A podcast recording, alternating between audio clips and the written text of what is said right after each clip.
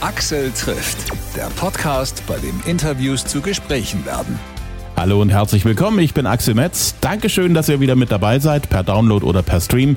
Hallo auch an alle, die zum allerersten Mal diesen Podcast hören. Und davon gibt es immer mehr. Jede Woche freuen wir uns über neue Abonnenten.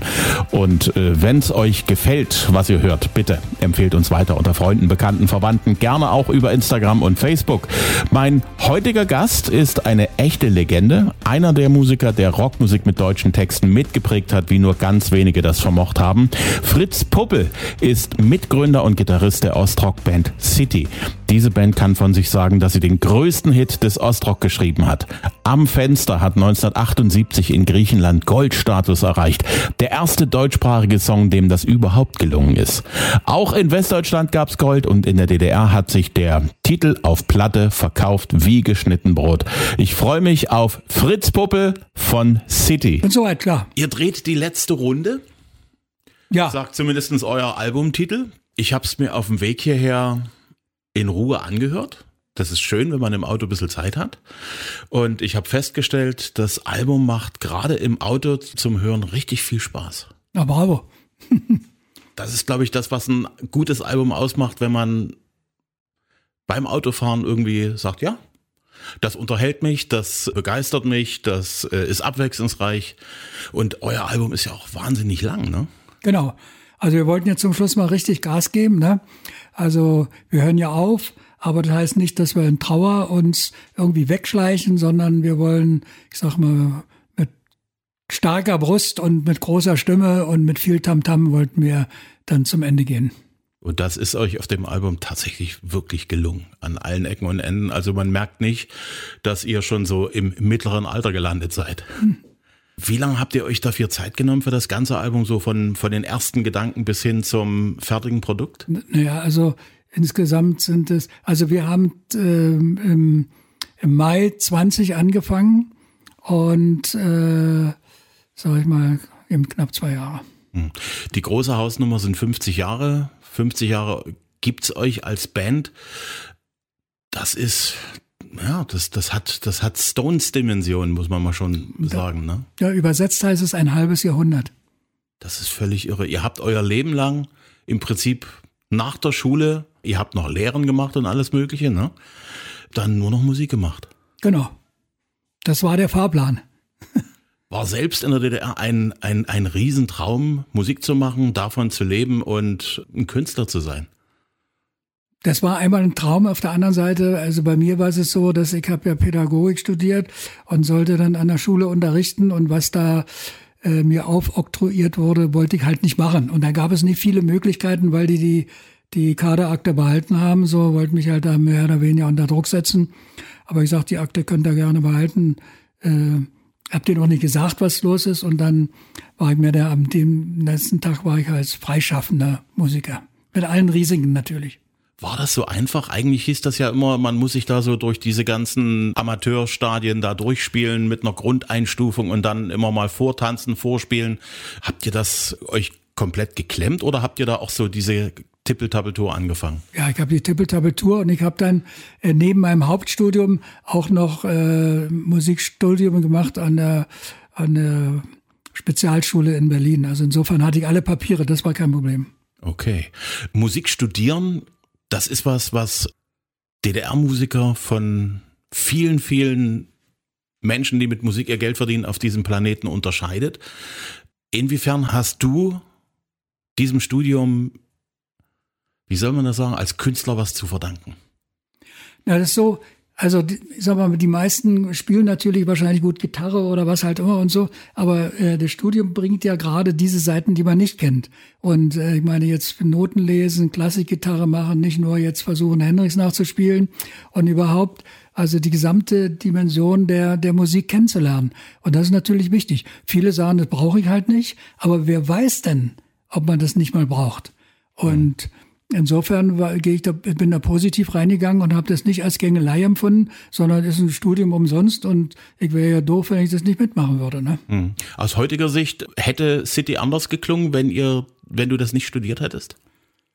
Naja, es gibt schon Kompositionen, also ich sag mal, wo man merkt, dass ich Klassikgitarre vorher gespielt habe und so. Das sind natürlich alles Einflüsse, die halt von allen Seiten damit reinkommen, klar. Und wie wir jetzt mittlerweile, wir haben ja jetzt die Möglichkeit, viele Biografien zu lesen und so weiter, sind ja viele von den Heroes, die wir kennen, die haben auch eine klassische Ausbildung. Ich lese gerade äh, von, von Van Halen, ich meine, der, der Klassikklavier studiert hat, Kompositionen studiert, da denkt man, es ist irgendwo ein wilder Haufen, der sind ganz nach besäuft. Aber halt, so ist es nicht. Ja, gut, die Beispiele gibt's ja auch, zum Beispiel die Purple und so, da sind ja auch Leute immer dabei gewesen, die total klassischen Hintergrund haben und wenn man das weiß, merkt man das auch, dass da schon noch ein bisschen mehr passiert als einfach nur eins, zwei Rock'n'Roll. Ja, ja, auf jeden Fall. Aber das hat man damals jetzt nicht gesehen. Wir haben gedacht, also hallo, äh, bunte Klamotten anziehen und äh, nicht mehr zur Arbeit gehen reicht. Aber mhm. reicht eben nicht für 50 Jahre. die habt ihr mittlerweile richtig voll, diese 50 Jahre ich so als Beobachter von der ganzen Geschichte, ich sehe euch als Band so in drei Teilen. Das eine ist so, als ihr gestartet seid als Rock'n'Roll Band, City ja. Rock Band. Ja, ja. Dann in den 80er Jahren, das ist mir bis heute, wenn ich an City denke, das erste, was mir einfällt, ohne, ohne Bass und ohne Haare mit City durch die 80er Jahre. Richtig, ja. Die Phase, wo ihr sehr auch elektronisch äh, experimentiert habt und dann halt die Phase nach der Wiedervereinigung. Ja. Und ich finde das schön, ich, in welchem Song war das jetzt drin in dem Album? Am Lorbeer gerochen und dann ganz oben auf dem Ast gesessen und dann und ja, dann äh, ist der Ast abgeknickt. Ja, ja. Das ist ja im Prinzip dort diese diese Situation, die nach dem Mauerfall euch äh, euch ja mit erwischt hat, so wie viele andere Leute, die man halt aus der DDR kannte, ne? Das ist jetzt richtig. Wobei ich mal sagen muss, also etwas hat sich nicht geändert. Also wir haben angefangen, Musik zu machen und wussten, wir müssen eine Strahlkraft entwickeln. Sonst kommen die Leute nicht, sonst kommt nicht der Veranstalter, ist bereit, Geld auszugeben und so weiter. Also insofern, diese Form, sich interessant zu machen, immer dabei zu bleiben, die ist ja geblieben. Also die Geschäftsgrundlage. Wir müssen Strahlkraft haben. Jemand will uns hören und dafür bezahlen. Die ist ja geblieben nur unter unterschiedlichen Systemen. Und das nach dem Mauerfall ich sage mal, die Leute sich erst 100 Prozent nach dem Westen orientiert haben, war das völlig normal. Mhm. Aber wir haben immer gesagt, wenn der große Kaufrausch vorbei ist und die ersten bitteren Tränen kommen und so weiter, werden sich die Leute auch an die Songs oder an die Bands erinnern, die sie auch in der Jugend begleitet haben. Ne?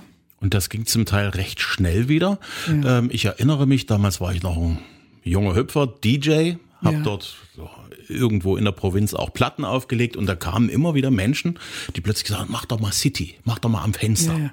Und das war ja auch so der Song, der euch sozusagen so nach der Wende plötzlich wieder angefangen hat, Türen zu öffnen, die vorher, die kurz davor komplett zu waren. Ne? Richtig, ja. Also bei City ist es so, dass das, äh, oder bei Am Fenster, das ist ja ein universelles Lied. Wir haben gerade jetzt vor vier Wochen mal unaufgefordert die Auswertung von Spotify bekommen für 2021. Und siehe da, wir werden in 121 Ländern gestreamt. Und zwar im letzten Jahr an 365 Tagen, jeden Tag 1000 Stunden. Also, da ist doch schon was übrig geblieben. Das ist sensationell. Ja. Also äh, ich finde ja nach wie vor diese, diese, diese Urversion so charmant mit diesem Gerumpel, was man ja mithört, wo man merkt, das war ja. alles irgendwie nicht bis ins allerletzte Stück ausgefeilt und auch die Technik war nicht die, die optimale. Die Atmosphäre ist da und ihr habt ja eine Neuaufnahme nochmal mit dem äh, Sinfonieorchester gemacht. Ihr seid da auch relativ nah von der Atmosphäre dran geblieben am Original, ne? Ja, aber wie gesagt, das, äh, die Uraufnahme ist ja eigentlich so entstanden, wie einfach, das Band läuft, macht mal irgendwas und da war plötzlich eine Magie. Und solche Sachen kann man nicht wieder reproduzieren. Ne? Man kommt vielleicht mal irgendwie daran, aber, aber es gibt irgendwo eine Magie. Mhm. Da wird jeder Musiker sagen im Studio, sag mal, irgendwas habe ich, aus welchem Grund habe ich das jetzt gerade gemacht? Keine Ahnung. Die Magie wird aber im Prinzip immer wieder lebendig, wenn ihr auf die Bühne geht und das Lied von der Bühne runterschmettert für die, für die Fans, die euch zuhören. Ja, also ich sehe zum Beispiel, äh, ich sag mal, die Auftritte unter dem Aspekt, unter dem neuen Aspekt, sag ich mal, äh, das ist ja wie ein Blind Date. Also wir stehen oben, meinetwegen hinterm Vorhund oder wie auch immer, Und wir haben eine Vorstellung von dem, was unten passiert, was, die, was wie das Publikum reagiert. Und das Publikum kennt uns auch, aber nicht so genau. Sie wissen nicht, was erwartet. Wie beim Blind Date. Und plötzlich geht es los. Und jetzt zeigt sich, ob wir eben diese, diese Feelings aufnehmen können, dass die Leute toben oder die Seelenlandschaft aufnehmen und dass man zum Schluss eins wird. Und das ist jeden Abend anders. Ich kann natürlich nicht 50 Jahre lang jeden Tag am Fenster zu Hause hören. Ich kann es aber selbstverständlich 50 Jahre äh, vor Leuten spielen. Das ist ein Riesenunterschied. Mhm. Wir haben so in den letzten zwei, drei, vier Jahren ein unglaubliches Revival an Musik aus den 80ern erlebt. Ja. Was ich sehr, sehr, sehr interessant finde, ist, dass City eine regelmäßige Rolle spielt. Ja. Und zwar mit den Sachen, wo ich sage, naja, also das muss man schon wissen, das muss man kennen als ehemaliger DDR-Bürger. Mhm. Casablanca. Ja, natürlich. Pfefferminzhimmel ist, ist ein Knaller. Die Leute ja. mögen ja, diese zwei Songs. Mir wird äh, äh kalt, kalt dabei. dabei. Speziell diese Nummer, dass da wirklich so viel Substanz dahinter steckt. Ja. Dass das also den Leuten bekannt ist. Die Leute mögen das, die Leute lieben das und die Leute haben es auch nicht vergessen. Was macht für dich so diese äh, diese Langlebigkeit in eurer Musik aus? Woher kommt die? Naja, dass wir, ich sag mal, die Leute nicht enttäuscht haben. Da ist einfach Vertrauen, so sage ich es mal.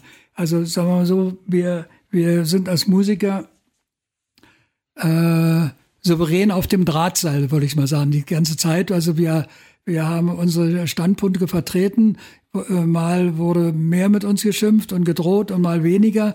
Und die Leute haben ja auch unseren Lebensweg mit verfolgt. Und da baut sich ein Vertrauen auf. Und Vertrauen ist eine wichtige Währung. Da kann man zwar ruckzuck zerstören, aber die Leute können sich darauf verleihen, verlassen, dass wir, was wir singen, ist, ist nicht eine Marketing-Sache, dass wir jetzt das benutzen, um, um interessant zu sein, sondern das ist einfach unsere, unsere Vorstellung. Ne?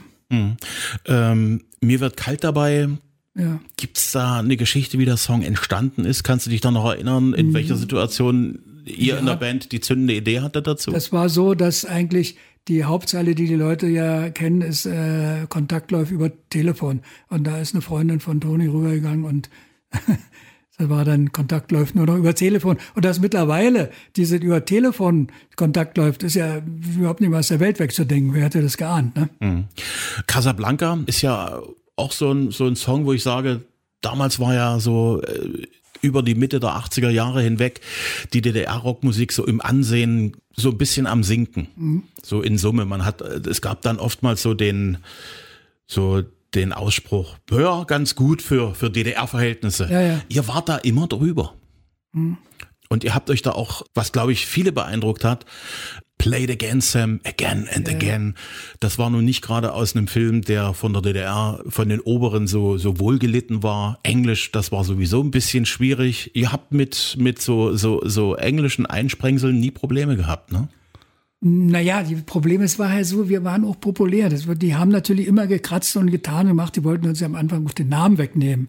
Aber es äh, streitig machen, sage ich. Aber das heißt, die Popularität schützt einen natürlich, ne? Und hm. also ein bisschen natürlich nicht bis äh, gnadenlos, aber aber insofern haben wir schon eben, wie gesagt, äh, souverän auf dem Drahtseil Schritte gewagt. Hm.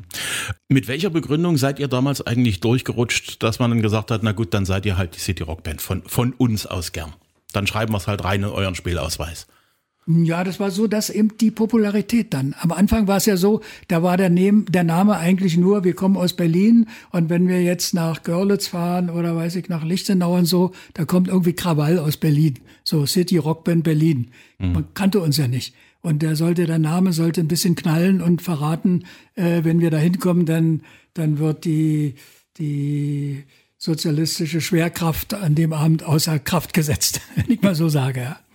Ostrock war ja für viele Musiker so ein bisschen so ein unbeliebtes Etikett, was man so nach der Wende äh, ja. verteilt hat. Mhm. Du siehst das ja als eher als eine Art Qualitätssiegel. Ja, also erstmal ist es so, es ist ein Gattungsbegriff. Ne? Das ist so wie, ich sag mal, für Britpop oder wie man sagt, den Kölsche Rock-Sache. Das ist, er hat etwas Regionales zu tun und ist erstmal nur regional und ohne Wertung. Die kommen eben woanders, sind anders sozialisiert, machen andere Musik. Und innerhalb dieser, ich sage mal jetzt Ostrock-Sache, wenn ich jetzt mal nur geografisch äh, annehme, dann ist es so, dass hier eben eine andere Kunstrichtung entstanden ist. Wir hatten komplett andere Texte, wir hatten viel mehr, ich sag mal, Dichtersprache und so weiter. Und da ist etwas in den guten Tagen entstanden, was, was ein Qualitätsmerkmal ist. Das ist einzigartig und hm. wird überall bestätigt. Und nur wenn ich sage, das ist ein Qualitäts, äh, das gilt natürlich nicht für alle, aber ich meine, tendenziell darf man sich nicht verstecken. Ne? Ihr habt ja nun den erfolgreichsten Song mit am Fenster aus der ganzen DDR-Geschichte. Was ist abseits von dem, was ihr gemacht habt, für dich so der Ostrock-Song, der das alles, was du gerade eben gesagt hast, so auf den Punkt bringt?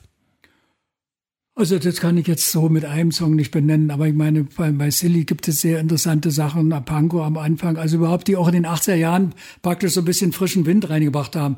Beim Pudis und Karatwa, da war, die haben gleichständig, also ich sag mal, sehr populäre, ich sag mal, mehr volkstümliche Rockmusik gemacht, will es nicht abwerten, vielleicht ist der Begriff ist falsch, aber, aber während wir ja doch spezieller waren, ne? Mhm. Und ein bisschen, bisschen kantiger und ein bisschen, ja, und auf der einen Seite vielleicht auch in der Zeit gerade interessanter. Mhm. Ne?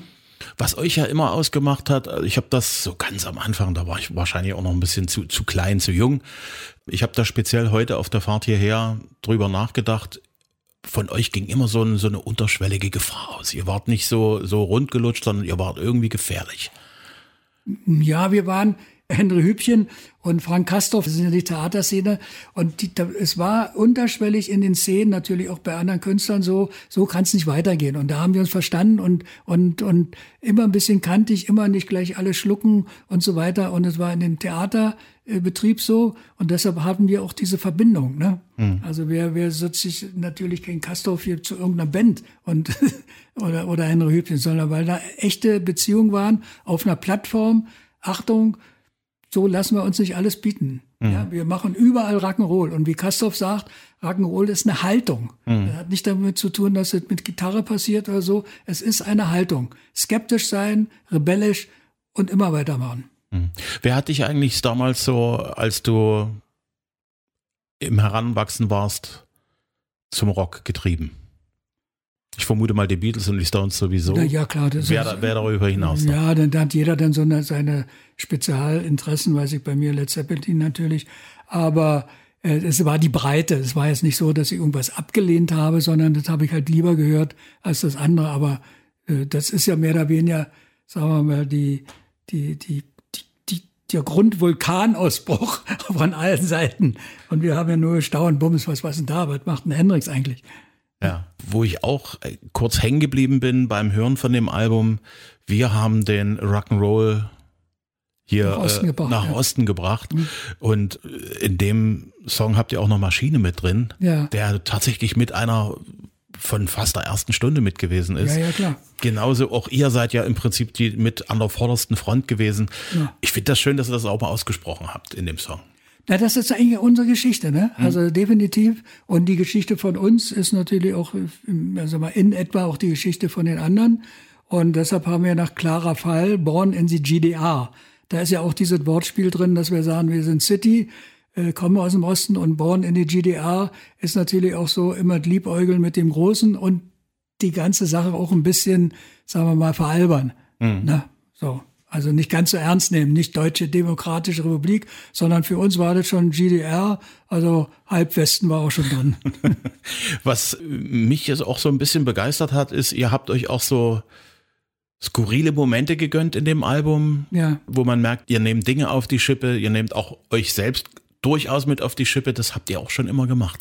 Ja. Habt ihr immer schon so ein, so ein Gefühl dafür gehabt, dort zu sagen, hier müssen wir mal einen Bruch machen, zum Beispiel, wo die Palmen sich äh, ja, verneigen, wo die ähm, Purpursonne das war ja nicht 100% ernst gemeint, sondern da mhm. habt ihr ja auch ein, ein, ein Lächeln in der Musik drin. Ja, gehabt. natürlich, bloß das war ein Sehnsuchtlied eben. Ne? Ja. Also es, geht ja da um eine, eine, eine Frau, die im, im Kino halt äh, Eis serviert oder irgendwas und so. Und dann sieht sie auf dem, auf dem im Film plötzlich im Palmen und so. Und wer wollte da nicht hin, mhm. wo die Palmen sich verneigen, ne? wo die Purpursonne scheint. Und genau diese Sache habt ihr jetzt nochmal mit Athen. Ja. Dasselbe Prinzip, ne? Ist dasselbe Prinzip und jetzt hier speziell, also nach dem Motto, irgendwann mal ausbrechen aus dem, was ist. Hier ist in diesem Falle eine Frau, die, sagen wir mal, frustriert ist und sagt, Achtung, das kann es noch nicht gewesen sein. Und da ist dieses Bild, sie will sich einen Helden gönnen und geht nach Athen oder und dann äh, geht die Musik ja auch so, dass zum Schluss halt die Party da ist. Ne? Dann Ja. ist wieder das wilde Leben,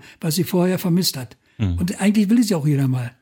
Ja, klar. Und, Ja, ein, ne? und ein ähnlicher Moment ist ja auch in Apokalypse, Ja. Wo ihr sozusagen dem Untergang noch ein Tänzchen widmet. Oder dem Richtig. gefühlten Untergang. Ja, ne, genau, das ist ja so. Also, sagen wir mal jetzt, wir haben ja bei Casablanca dieses noch ein Bier gehabt, ne? Da war ja auch so, egal was in der Welt ist hier, für, für ein paar Arme da ein Zelt und gut ist, aber noch ein Bier, noch ein Bier. Also, uns bringt es jetzt nicht um. Ne?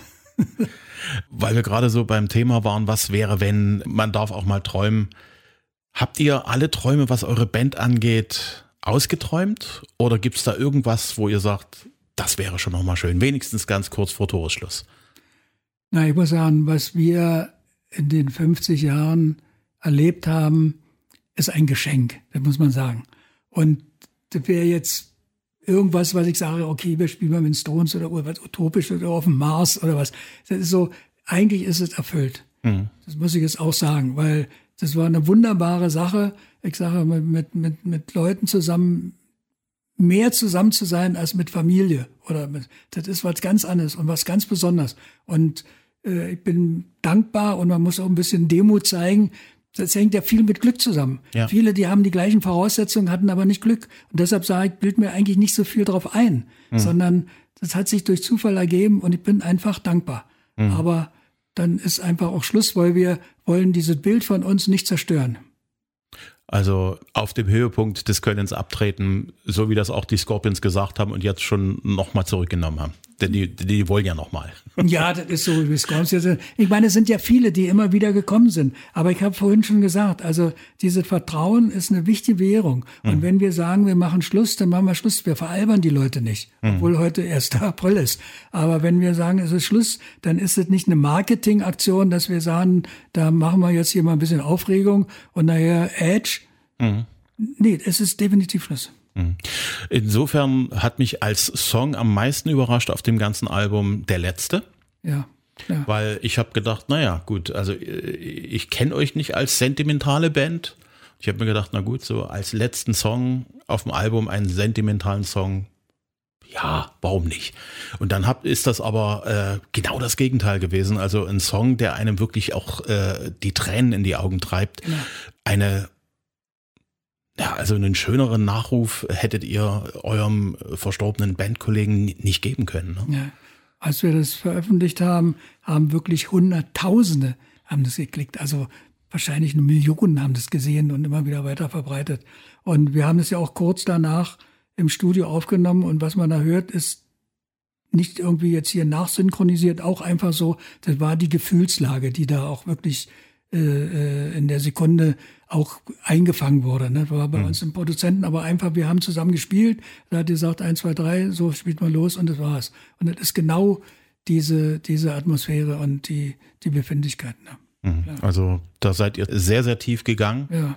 Auch so auf der Gefühlsebene, auch auf der Verstandesebene äh, fällt es einem ja schwer. Einer, mit dem man sein Leben Ja. verbracht hat, den gibt's plötzlich nicht mehr. Ne? Ja. Und wie gesagt, nochmal, ich habe ja mit Klaus die Band gegründet und ähm, auch wenn wir haben, in der Zeit, wo er Krebs hatte, hatten wir auch ab und zu mit Gästen gespielt. Er konnte nicht permanent durchspielen, aber immer wieder, Klaus, wir gehen gemeinsam über die Ziellinie, das ist ganz wichtig, auch so für, für seine Therapie, dass er, wir warten auf ihn und so weiter. Und äh, jetzt ist es aber so, dass er, das war so ein besonderer Mensch, das kann ich jetzt in wenigen Worten hören. Aber wir haben natürlich tolle Schlagzeuger als Gäste, die das mal jetzt hier übernehmen. Aber eigentlich kann ich das Bild ohne Klaus nicht sehen, muss ich ehrlich sagen. Das, Das ist jetzt einfach, das ist dann zu viel. das kann ich wirklich gut verstehen. Ihr geht sehr ausgiebig auf Tour. Ihr seid mit den Rocklegenden am Start Ja, in Leipzig. genau. Wenn du an Leipzig denkst, ihr wart unzählige Male hier. Ja. Was fällt dir so als allererstes so ein, wenn du an Leipzig denkst, wenn du die Augen schließt und hast Leipzig vor deinem Auge? Renft. Also das war damals so, so eine Band, wo, wo ich sage, da war auch so, so was Urwüchse drin, so, ich sag mal Neil Young irgendwie so. Und äh, dass die sich vertrudelt haben, oder ich nenne das Wort jetzt so, ist ein bisschen unkorrekt, aber, aber das ist jetzt für mich wirklich schade. Und, das war eine Kraft. Und wir in Berlin hatten eine Szene und in Dresden war ein bisschen Kunst und in, in Magdeburg und, und aus Leipzig ist für mich sofort, also ich sage jetzt mal, Renft und diese Kraft, die dahinter steckt. Ich war in, zu frühen Zeiten war ich mit Maschine. Ja, mir freundlich, da haben die, haben die in Berlin irgendwo gespielt. Da waren wir beim Konzert. Wir waren beide total geplättet. Wir haben total geplättet von dieser Wirkung. Mhm. Das muss man sagen. Mhm. Ihr seid in Zwickau. Ja. Ich habe euch damals in der DDR leider nicht live gesehen in Zwickau. Mhm. Da gab es die Freilichtbühne, es gab die Neue Welt, es gab den Lindenhof, in dem Konzerte gewesen sind. Gibt es da Erinnerungen für dich an diese Stadt? Müsste ich jetzt außer, außer, dass ihr dort eventuell einen Trabi, den ihr bestellt hattet, abgeholt habt. ja, jetzt muss ich jetzt wirklich passen. Okay. Dresden, du hast gerade eben gesagt, so ein bisschen die Stadt, wo die, wo die Bands auch die Kunst gemacht haben, genau. mit dabei waren. Ja. Was fällt dir zu Dresden ein? Ja, also wie gesagt, ich kann nur sagen, dass wir ja überall gerne hingefahren sind. Es gab ja nicht so, dass man sagt, ja, äh, nee, da wollen wir nicht hin, da sind sie komisch oder sowas, kenne ich es überhaupt nicht. Hm. Und jede sind natürlich ein bisschen unterschiedlich. Man sagt immer, die Norddeutschen, naja, die brauchen ein bisschen, das stimmt alles nicht. Sie, sie, sie, wie, wie, wie wir Menschen anders sind, sind die halt auch anders. Aber in, zum Schluss sind wir alle seelisch vereint. Ihr seid auch auf der Insel Rügen im August, ja. auf der Waldbühne. Mhm. Die Insel Rügen ist ja für viele, die in der DDR groß geworden sind, ein Sehnsuchtsort gewesen. Ja, ja. Ich glaube, so die Atmosphäre dort auf der Waldbühne ist auch schon nochmal was Besonderes, wenn man weiß, das Meer ist irgendwo in der Nähe. Habt ihr Erinnerungen an die Insel Rügen? Vielleicht auch, hast du vielleicht eigene Erinnerungen, wo du sagst, da denke ich gerne zurück? Naja, also ich sag mal, Toni und Irk oder überhaupt die ganze Band, wir sind ganz große äh, Ostsee-Fans, muss man grundsätzlich mal sagen, ja. Und äh, äh, speziell Manne hat dort einen Freund in, in Salin, glaube ich, ist es hier, der hat so eine Gaststätte, oder eine, der heißt, glaube ich, ähm, weiß ich gar nicht vergessen. Äh, jedenfalls, da ist, ist schon eine, schon eine, schon eine, eine Verbindung. Aber wir selber waren halt das tut mir jetzt leid, aber viel mehr in Usedom, weil die Fahrtechnik okay. schon besser für uns war. Aber Ostsee ist einfach phänomenal. So, man kann auf der ganzen Welt gewesen sein. Das ist einmalig. Das ist so der Geruch und wenn wir da hinkommen und so, das hat sofort was. Und ich habe zum Beispiel, das hat mich unwahrscheinlich gefreut, als Rammstein vor zwei oder Jahren die große Tournee hatten, waren sie in Rostock und haben und am nächsten Abend in der Nacht haben sie in in Warnemünde übernachtet im ähm, Neptun. Ne? Mhm. Und da gab es eine kurze Sequenz und macht er ganz, ganz selten. Stand Lindemann vorne im Hotel oben, weiß ich, in der Sonne, auf der, in der Etage da vorne in dem, in dem äh, ich sag mal, auf der Terrasse oder so, hat runtergeguckt, sich umgedreht und hat dann gesagt, das ist Heimat. Er hat Gänsehaut bekommen. Wirklich. Ja. Das, hat, das, das, das gibt so Sachen, die kann man nicht erklären. Das ist Heimat. Das ist wahr. Das ist total wahr. Was ich ja sehr charmant fand, die Idee dort Wegbegleiter, Freunde mit auf eure letzte Platte mit raufzunehmen. Mhm. Maschine, dann äh, die Jungs von Silly, Anna R. ist mit dabei, ja. Dirk Michaelis. Ja. Wann war euch klar, dass ihr das mit zu einem Teil vom letzten Album machen werdet? Naja, es war so, dass wir äh, auch mit Matthias Reim und haben wir beim mhm. Rocklegenden zusammen gemacht, haben ihn kennengelernt, ein wunderbarer Kollege mit einer Mörderstimme und der eine sehr eine große Affinität zu, zu, zu der Ost, zu der Osten, also Musik hat. Also ich sag mal, diese, diese, er hat gesagt, immer die Texte hat ihn fasziniert, hat ihn auch dazu gebracht, weil er auch Songs, er erzählt auch Geschichten und das hat ihn fasziniert. Und das ist auch nicht kein Gerede, sondern äh, er hat ja so viel äh, gecovert und, und hat auch eine Wurzel, eben, indem er diese Musik äh, in sich aufgesogen hat. Und was sie dort gemacht haben, ist ja für uns 50 Jahre Geburtstag, ist ein Geschenk von ihnen. Wir haben jetzt nicht gesagt, macht mal das. So, also wir haben keine Aufträge vergeben, sondern die haben künstlerisch eigenständig, ohne unser Zutun, haben sie das geliefert. Außer bei Matthias Reim, da singt der Toni mit und da ist auch das äh, Symphonieorchester dabei. Das war dann mehr oder weniger gemeinschaftlich. Ne? Mhm. Aber tolle Sachen, also. Ja, also äh, ich finde, die haben alle zusammen eurer Musik neue Facetten abgewonnen. Genau, definitiv. Und speziell begeistert hat mich Henning Wieland. Ja. Der mit einer Intensität gesungen hat und das auch, also das war wirklich Blues. Der, der hat auch verstanden, worum es geht. Ja. Da, in dem, über die, bei denen Lied haben sie uns die, die haben ja zum, also die, die Funktionäre um sie Ohren gehauen. Wir würden hier die, die Leute, die eben in der Datsche sind, die würden die Arbeiter, würden wir irgendwie beleidigen und so. Darum geht es doch gar nicht. Es geht einfach, wo ist das lockere Brett? Also nicht im, im Mief, so, im, das kann auch beim Professoren sein, dass der, die Mief hocken. Das hat mit der, mit dem Bild nichts zu tun. Aber, und Henning hat es sofort kapiert. Der hat auch unwahrscheinlich gestaunt, was er durch uns in die Zusammenhänge kennengelernt hat. Er kannten ja auch nicht diese Hintergründe und, und so weiter. Und äh, er hat sich das rausgesucht. Das ist ja schon eine sperrige Nummer. Mhm. Und, äh, und dann hat er mit, mit äh, Herrn Petereit von, von Rockhaus, haben die das phänomenal gemacht. Also, Sensationell. Ich sag mal, die Nummer ist ja, sagen wir mal, jetzt auch ein Gitarrenstück von mir. Und das ist nicht einfach, wenn man das jetzt hört wie das entstanden ist und, und so weiter. Eine besondere Technik da, Klopftechnik und so weiter. Und dann haben sie ein bisschen probiert, aber wahnsinnige Nummer. Nee, da, da, das war so, so für mich ja, so, ja. so der Punkt, wo ich gestaunt habe. Ich war neugierig, ja. weil ich Henning ja auch äh, schon lange kenne, so seit den Age-Blocks. Ja, klar wo die ja wirklich sehr viel Haut drauf gemacht haben mit viel Energie und äh, ja, ja, klar, der auch in den letzten Jahren so mehr auch, auch verschiedene Töne versucht hat zu treffen ja, und ja. trifft sie auch. Für mich einer der unterschätztesten Sänger, die wir hier im Land haben. Ja, also wie gesagt, wir waren ganz begeistert von ihm. Hm. Wie wird die Show über die Bühne gehen, die ihr macht, eure letzte? Na, mit Pauken und Trompeten im Bild der Sprache.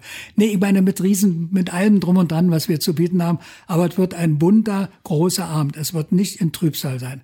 Hm. Ich habe immer gesagt, okay, das ist der 30. Dezember, am 31. Silvester. Für mich ist danach ein Jahr Silvester. Und ein Jahr Silvester bedeutet jeden Tag Raketen, jeden Tag Sekt und Wunder was und so. Und danach kommt logischerweise, wie nach jeder Silvesterfete, kommt mal der große Kater. Und dann sehen wir weiter. Na, ihr habt ja, äh, es sind, so, so wie ich durchgeguckt habe, es sind die großen Bühnen. Ja, klar. Ja. Nee, wir wollen schon wissen. Das ist sehr, sehr cool. Ich wünsche euch da total viel Spaß, schöne Momente und einen Abgang von der Bühne, so wie ihr ihn euch wünscht. Da bedanke ich mich doch. Axel trifft City. Das aktuelle Album heißt Die letzte Runde. Gibt's überall zum Kauf, zum Download und zum Stream. Und damit gehen City auf Abschiedstour. Am 12. und 13. Juli sind sie mit den Berliner Symphonikern in der Stadthalle in Chemnitz. Am 15. Juli in Cottbus. Am 28. August in Schwarzenberg.